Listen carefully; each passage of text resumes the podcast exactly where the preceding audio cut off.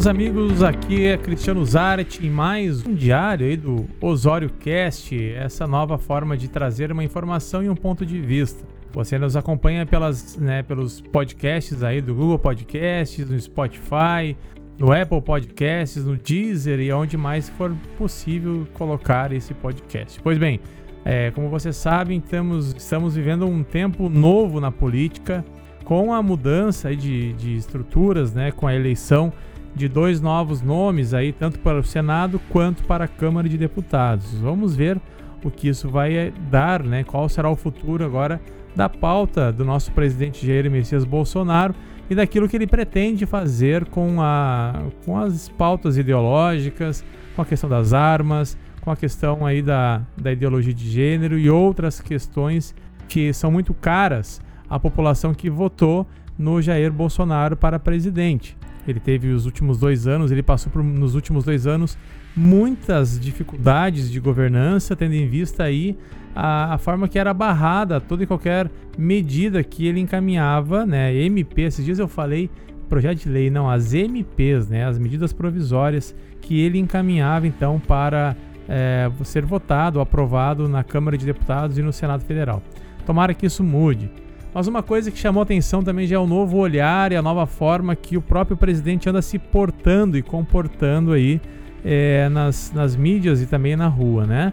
Quem não viu ainda, né, veja na internet a foto onde ele levanta uma placa, né, que um apoiador estava né, portando em Santa Catarina, se eu não me engano, no Paraná, aonde estava escrito lá Globo Lixo, né, e uma, um X em cima da, do, do, do logotipo da Globo.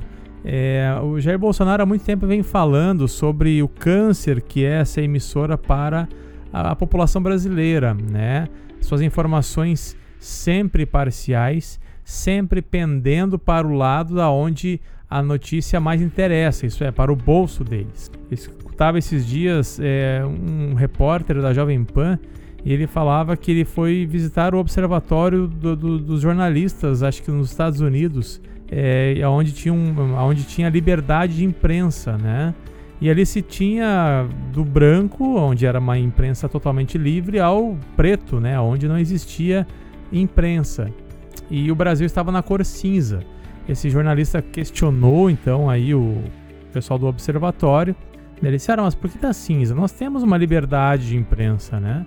E o que, que o pessoal lá comentou? Que há uma liberdade no Brasil mas que ela é, ela é sugerida, as, as pautas são sugeridas é, pelos conglomerados, né, pela, pelos empresários, pelos donos de grandes empresas, né, isso é, pelo establishment.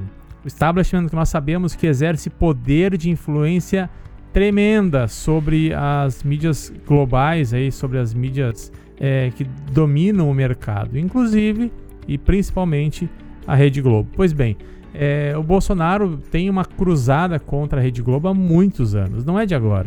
Não é depois que ele se tornou presidente da República. Antes já, ele tinha um, um questionamento sobre a forma de condução da, da, da, emissora, né? Que realmente trazia aí muita, muita coisa errada, né? Uma, um incentivo às drogas, uma, um incentivo à promiscuidade, às, às relações extraconjugais, há problemas na sua fam nas famílias, há dificuldades no relacionamento. Então a Globo sempre teve essa forma de conduzir a sua pauta, né, a sua novela, a sua, as suas notícias. Isso sempre foi alvo de muita acomodação por parte aí do poder público, que sempre teve medo da, de ser massacrado né, é, por parte dessa emissora. É, nós sabemos também que durante muitos anos o próprio PT aí, né, com Dilma e com Lula, Dilma, né, e companhia limitada, despejou bilhões de reais nos cofres da Globo. Isso para quê? Para que se evitasse dessa forma é, a, a perseguição ou a divulgação daquilo que eles fazem de forma equivocada, errada ou má, de má fé mesmo, né?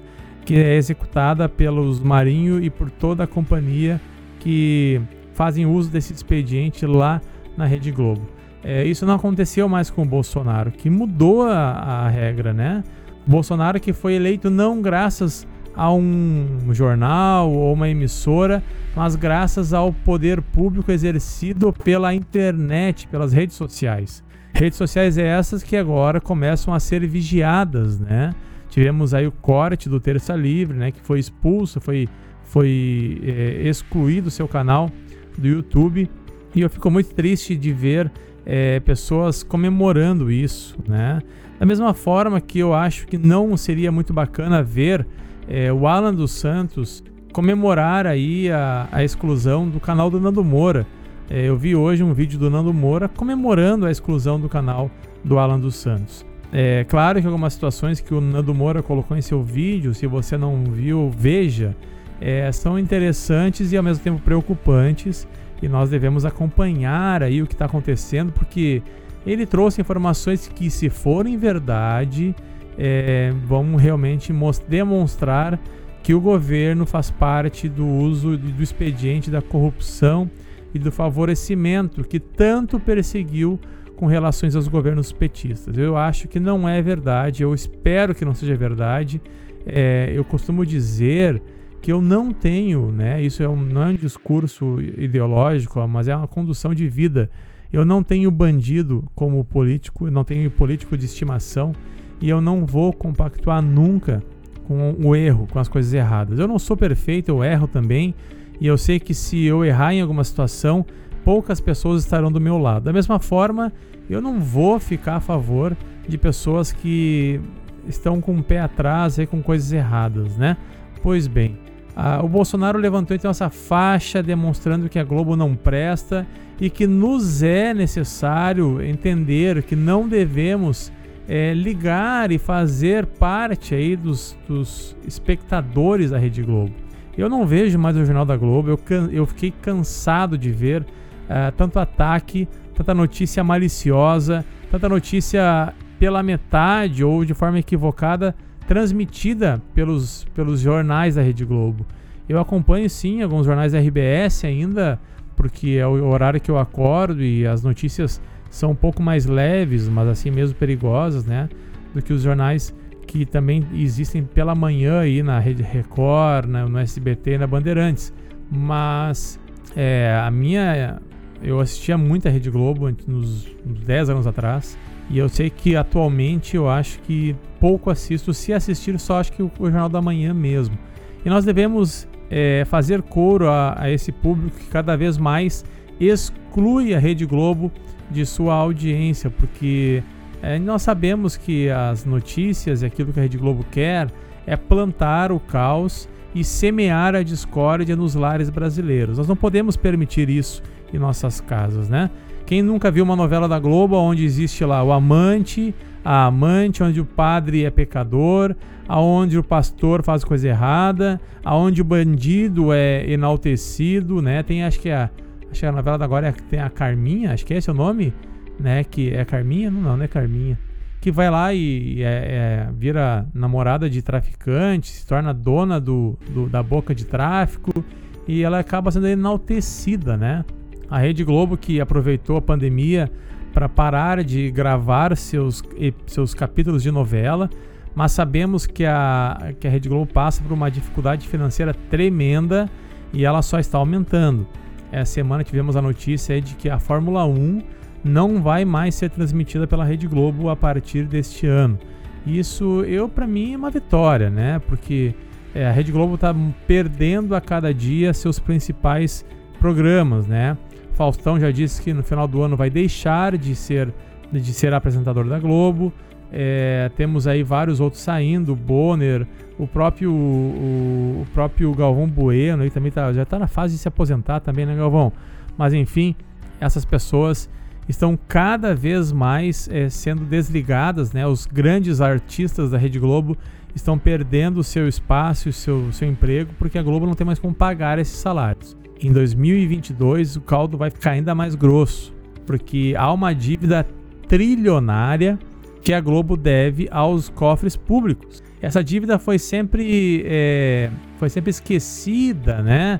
Ou, ou foi permitida pelos, uh, pelos governos anteriores é, que compravam o silêncio da Globo também com vultuosas quantias. Agora, além de não ter mais esses valores é, sendo pagos anualmente à Rede Globo, uh, o Bolsonaro também disse para a Globo: olha, ou paga o que vocês devem ao poder público, ao, ao governo, ou a, a concessão de vocês não será atualizada. O que, que eu acho? O Bolsonaro falou no início do, do seu mandato que iria extinguir aí a EBC, né, a, é, a, emissora brasileira, né, de televisão ali de comunicação.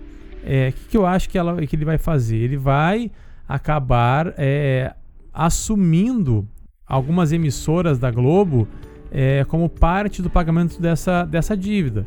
O que, que pode acontecer com isso? A Globo vai perder muitas emissoras para pagar isso. Né? É mais de um trilhão de reais que a Globo deve ao governo federal.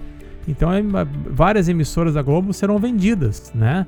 Ah, assim como aconteceu já com a família Sirotsky, que perdeu muito dinheiro e teve que vender a, a, a, RBS, que antes possuía também a emissora de Santa Catarina, né, que acho que é Verdes Mares, não é?